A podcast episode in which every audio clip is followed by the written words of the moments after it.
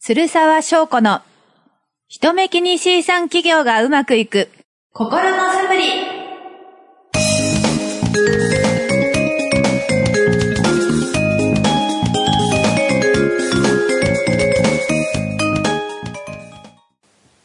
皆さん、こんにちは。ライフコーチの鶴沢翔子です。人目気に C 産企業というコンセプトで企業コーチングをやっています。人目気に C さんとは私の造語ですぐに他人と比べて私ってダメかもと不安になりやすい方のことですこの番組を聞いてそんな人目気に C さんが私は私なりでいいんだと安心してもらえる毎週一粒心のサプリとなることを目指しています起業を考えている方はもちろんそうでない方も楽しめる内容です本日も15分間最後までお付き合いくださいそしてこちらが、えー、朗読家ナレーターのちいこさんですはい。えー、山が好きか、海が好きかといえば、えー、山とインドアを器用に使い分けて生きていきたいタイプの、はい、朗読家ナレーターのちいこです。よろしくお願いします。はいありがとうございまはい。はい山とインドアをうまく使い分けたい派のちいこさんです、はい あそうそうそう、その通り、その通り。やっぱね、あの、山か海かで言えば山の方が好きやけど、疲れるっしょ山登ってばっかり。この前登ったのさ、高尾山に。はいはいあはの結構疲れた筋肉痛やられたのでそういう時はえ温泉に入ってお家でゆっくりして英気を養いたいというまあああ普通や普通のタイ プの人間ですはいーなるほどそこまでを含めての山なわけねそうそうそうそう、う温ん、泉入るまでがねそ うそう、はいありがとうございます、うん、えー私はアウトドアはあまり好きじゃないんですけど実はおやキャンプとか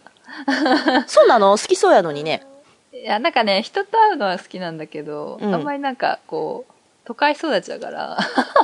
ちょっとね、自然の中にいるのがちょっと大変に。大変 なのなんですけど、なんかこう、室内の海、うんあの、水族館、すごい好きなんで、あ言ってたな前回も言ってたよね前回やっけ、そう、前回ぐらい言ってた。うんそうか、ね水族館は好きなじゃあそう強いて言えば海派。海派ねだから海派はい。ということで、山派か海派かということで、 うん始まりましたけど、うんえっと今回からですねちょっとあのーまあコーナーを少しあの新しく内容を新しくしてですね、うんあのもはいあのもっと面白い内容を届けていきたいと思っています。はーい、楽しみに。はい、よろしくお願いします。します。はい、ということでじゃあ早速ですね本編に行きたいと思います。はい、お願いします。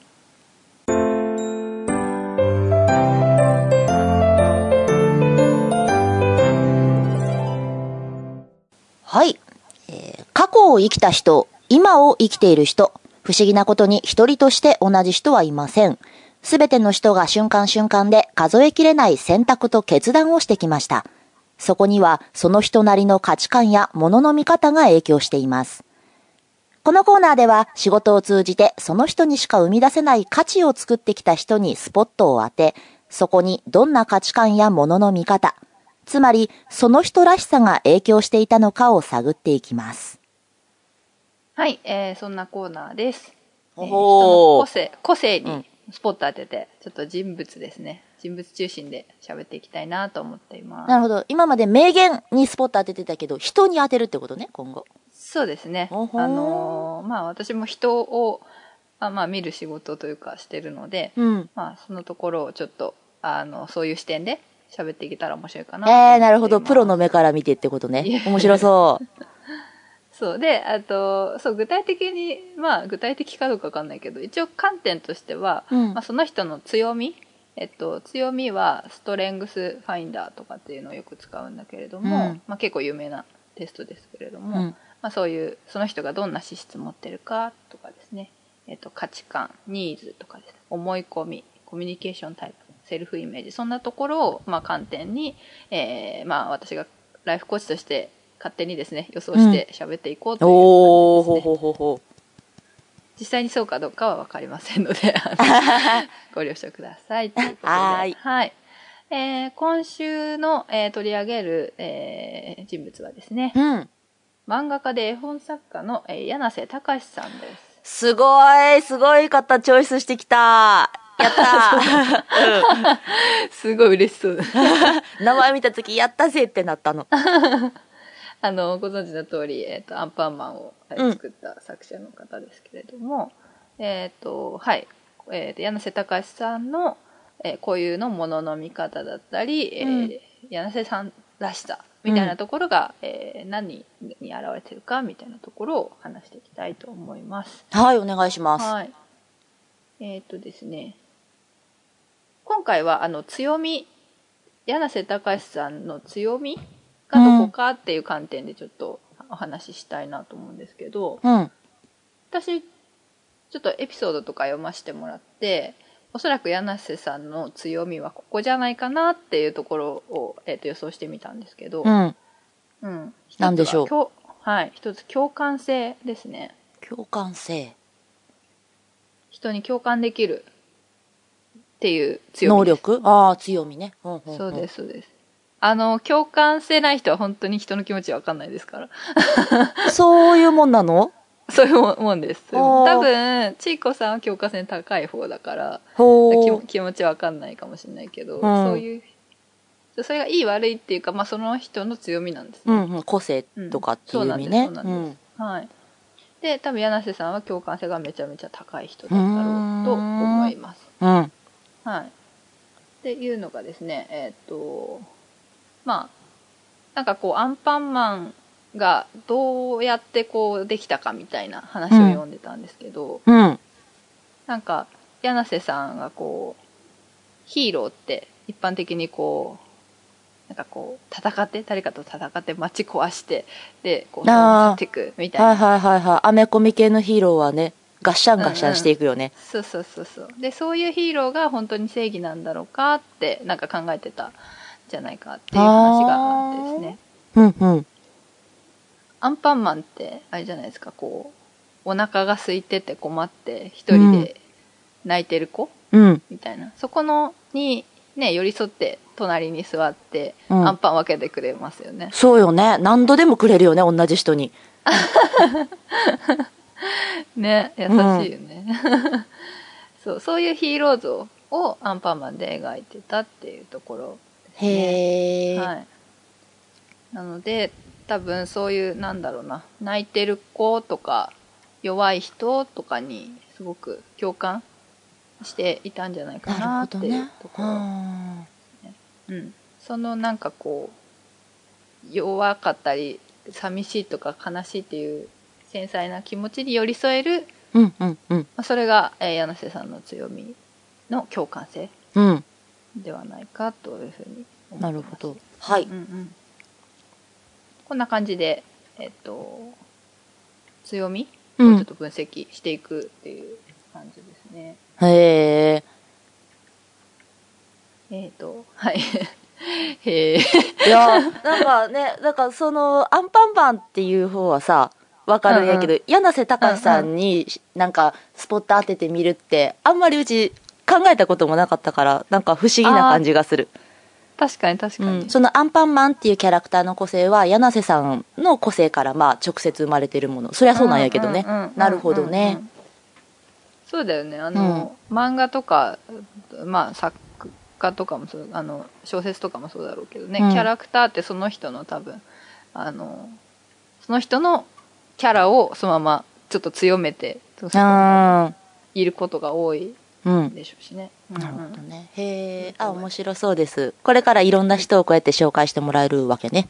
そうですね。オッケー。はい。あとは、まあ、柳瀬さんのもう一つ私は強みかなと思ってるのは、うえっん。と、方眼っていう強みがあります。方眼あの、包み込むやつ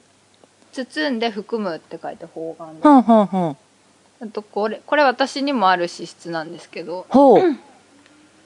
えっと一言で言うと人類皆兄弟みたいなはあ、スケールのでかいタイプの。そうもうなんかみんな仲間みたいな感じ へえ。の資質なんですねうん。そうだから仲間外れがすごい嫌いなあの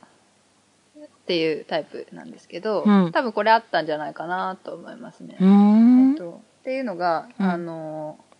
バイキンマンうにん。ついて語ってる部分があるんですけど、うん。こうバイキンマンバイキンってまあ敵食品の敵なんですけど、そうやね。うん、アンパンの敵なんですけどでもアンパンを作るパンも菌がないと作れなくてイースト菌。そうそうそうそうそうう、ん。でえっ、とバイキンも食品がないと住めないみたいなはいはい。持ちつ持たれつなのである。う。そうそうそうそうそうそう持ちつ持たれつなんだなんだそうですよ確確かにねまあまあそうだね。深ういん。 そうそううん。そううんでまあだからまあいどっちがいいとか悪いとかじゃなくて、うんお互いがあってこそこうこう共生してるっていうあの共生がテーマらしくてはあ、そうなの。そうそうそうだからやたらめたらいろんな生き物がいるの、 それね確かにうんいろんな生き物いろんな食べ物の生き物がい る食べ物どころか、なんか掃除機とかさ、いる やん。歯磨き粉とかね、そう、無機物もいっぱいい る。そうか。確かに共生がテーマなのね。はそうそうそう、あ。はい、で、はい。そうその世界観がねめっちゃ方眼だなと思っててそうあので、まあ、その敵とか味方とかねあうんもう関係ないよみたいなもうみんな、まあ、敵だけど仲間だよみたいうん。な、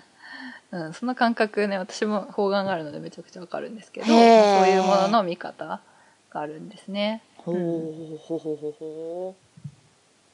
あとは結構子供をすごくあのの子供らの見方っていうの目線っていうのをすごい尊敬してらっしゃって、う。うんまあなんかあの結構重いテーマなんうかんその、生きるなんだっけ何のために生まれて何のために生きるのかみたいなすごい重いテーマを子供のその、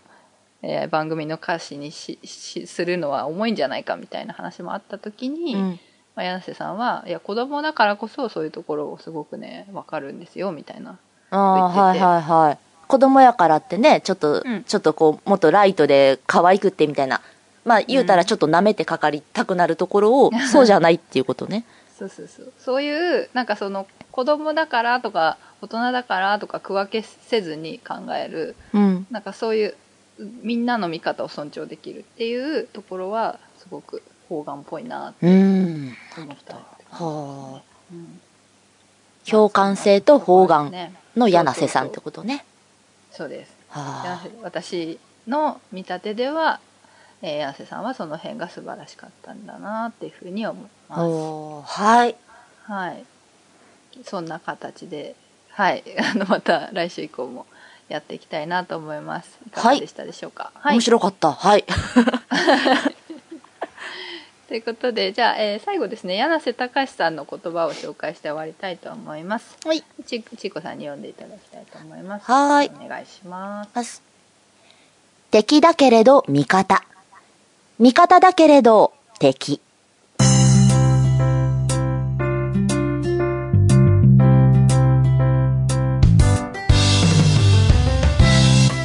はい、ありがとうございます。はーいはい。今日もでは、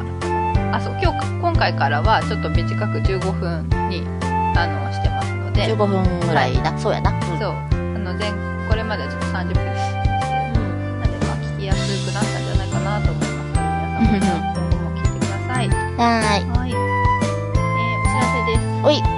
い。私メルマガをやってますので、うんえー登録ぜひしてください。あおいとは、えー体験セッション随時受け付けています。えー対面でもお電話でも、えーできますので、まずは、えー、人目気に C さん企業を調べていただいて、えーサービス一覧から学んでいただければと思います。んは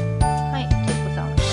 かがでしょうか。えっとうちはねもうすぐなんですけども12月9日日曜日に「えー、国香り童話集」っていうタイトルの朗読会を開きます東京の大塚駅最寄りで